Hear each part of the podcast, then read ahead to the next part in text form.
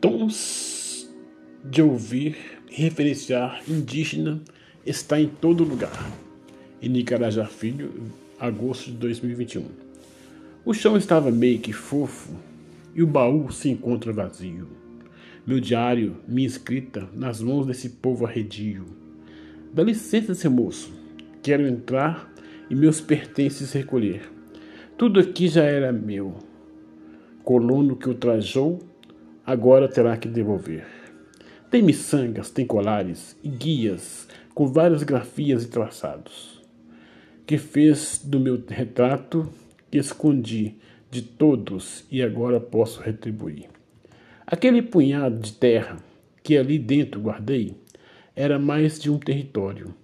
Representava minha vida, onde a vitória é certa, nessa terra sem males e sem lei. Minhas ervas do baú, que dentro da sacola conservou, já fez de tudo na vida. Dei moral e fiz a cura. Tô esperada em benzimento, rezas e rezos na memória resgatada.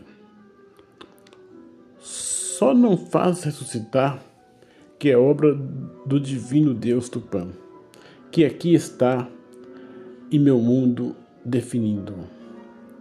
Divino porque sempre foram referenciados por meus ancestrais, dizendo que ter fé nunca é demais.